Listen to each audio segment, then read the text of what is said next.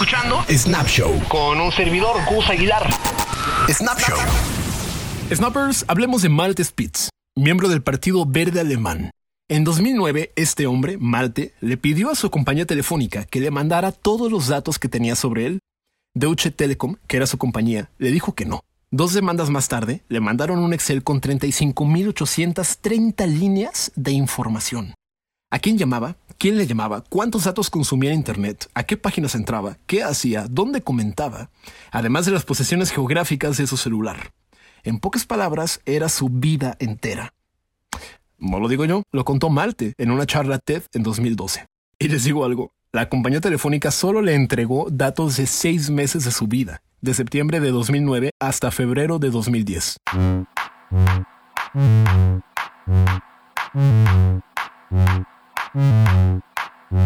Esa escalofriante manera en la que han redoblado la vigilancia a través de Internet, la recopilación de datos, las decenas de apps que tenemos en nuestro celular a las que les damos acceso con nuestra ubicación, nuestro correo, nuestros gustos musicales, incluso ahora mismo que ustedes están escuchando este podcast, y eso sin dejar a un lado las tarjetas de puntos, las tarjetas de crédito, nuestras cuentas en tiendas digitales. Y la pregunta es, ¿a dónde llegan todos esos datos? ¿En manos de quién están? ¿Y qué están haciendo con ellos? Amigos, hablemos de Matrix y vamos por partes. En la película se muestran dos mundos. El mundo real, donde las máquinas controlan a los humanos y los cultivan para obtener de ellos energía. Sí, lo- los humanos somos como una especie de baterías. Y el mundo virtual, el mundo Matrix, en donde las mentes de los humanos son esclavizadas y viven en un sueño que creen que es real.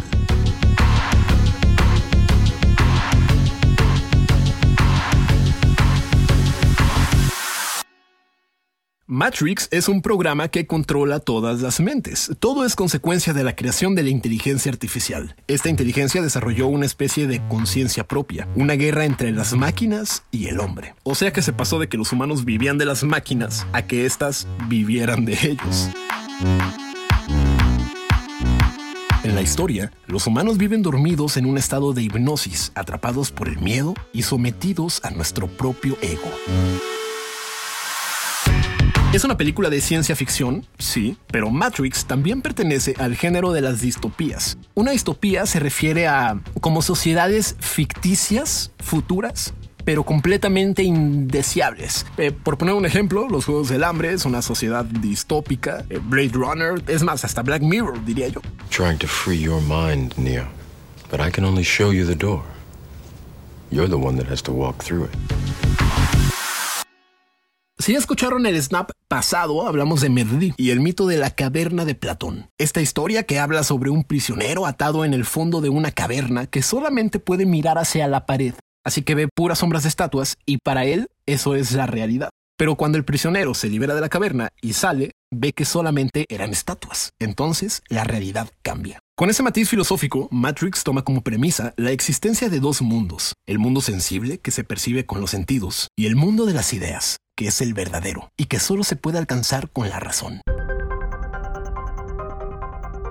Pero hay una ligera excepción, y es que en Matrix todo lo que el prisionero liberado ve no es el sol, sino una realidad completamente desoladora.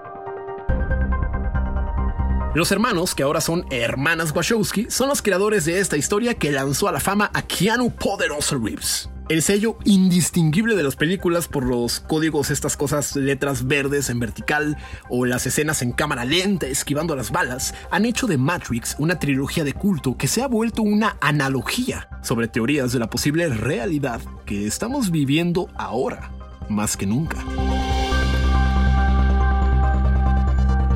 Keanu Reeves no fue la primera opción como protagonista. Warner Bros., el estudio de la película, tenía otras opciones como Brad Pitt, Tom Cruise, Nicolas Cage, Will Smith, pero ninguno de ellos aceptó. La opción final fue entre Johnny Depp y Keanu Reeves, y nuestro amigo Reeves fue el ganón del personaje de la gabardina de plástico y lentes oscuros. What the hell just happened? An agent, you have to send me back. I can't.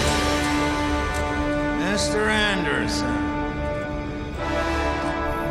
Run, Neo, run.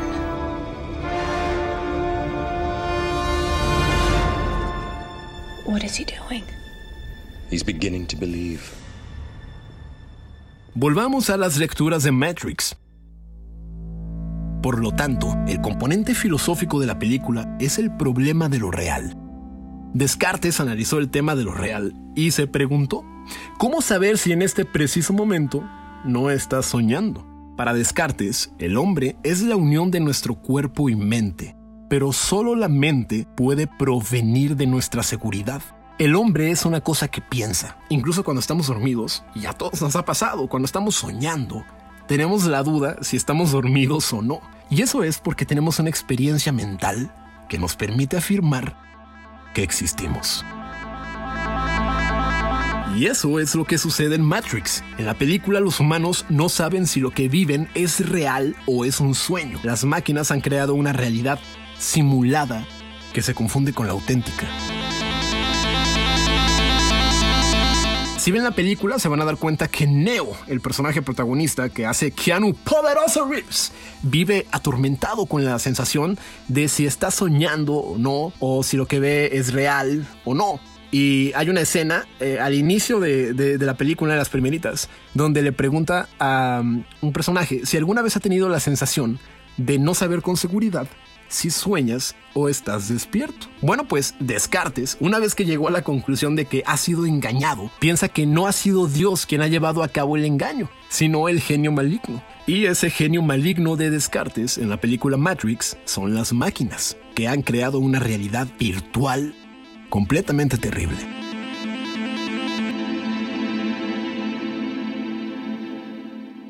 Y así, amigos míos, el paralelismo entre la filosofía de Descartes y la película es bastante claro. No se distingue la realidad del sueño y existe un genio maligno, que es el creador del engaño. This is your last chance. After this, there is no turning back. You take the blue pill, the story ends. You wake up in your bed and believe whatever you want to believe. You take the red pill, you stay in Wonderland, and I show you how deep the rabbit hole goes.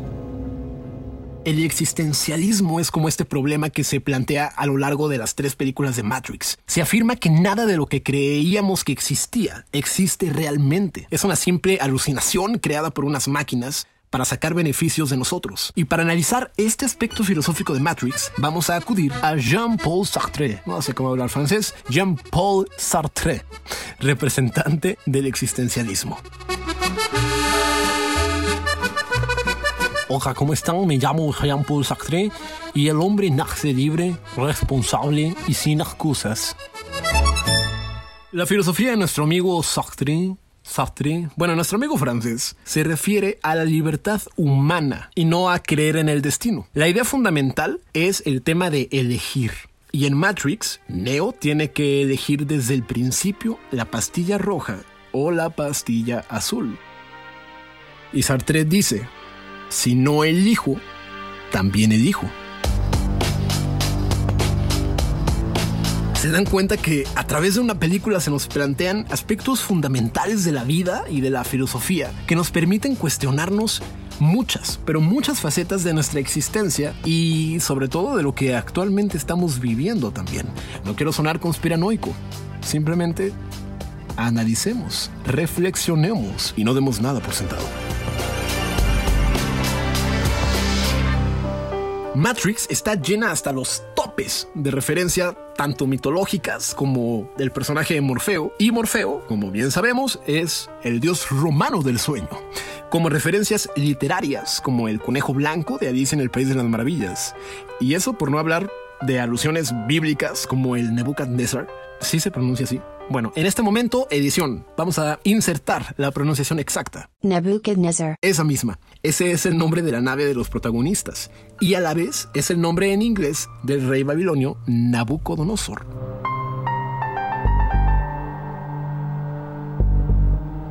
La última ciudad humana en el planeta Tierra en las películas de Matrix se llama Sion. Y Sion es el nombre místico de Jerusalén, que en la Biblia era la tierra prometida.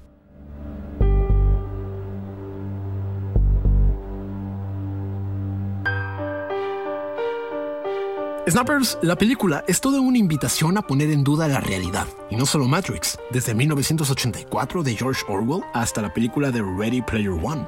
Y así, solo queda la cuestión de elegir si tomarse la píldora roja o la azul. Y aprovechamos para ver Matrix en estos tiempos, porque ya viene la cuarta parte en 2021, y porque estoy seguro de que esto nos hará preguntarnos si así como el caso de Malte, el alemán, nosotros también estamos siendo vigilados y hasta dónde puede llegar esto. Eso sí, aclarar que no se trata de que nos quieran vigilar a ti o a mí, porque yo soy Gustavo y tú eres Fulanit. O sea, somos personas comunes y corrientes. Más comunes que corrientes, por favor. Pero no se trata de eso. Se trata de aclarar que esa vigilancia son algoritmos, no personas. Y el perfil es automático. Y existe aunque nadie lo mire. Y el día que alguien lo mire, tu perfil, tu historial, se convierten en tus antecedentes. Disfruten Matrix. Arrivederci. Snap Show. Con un servidor, Gus Aguilar. Snap Show.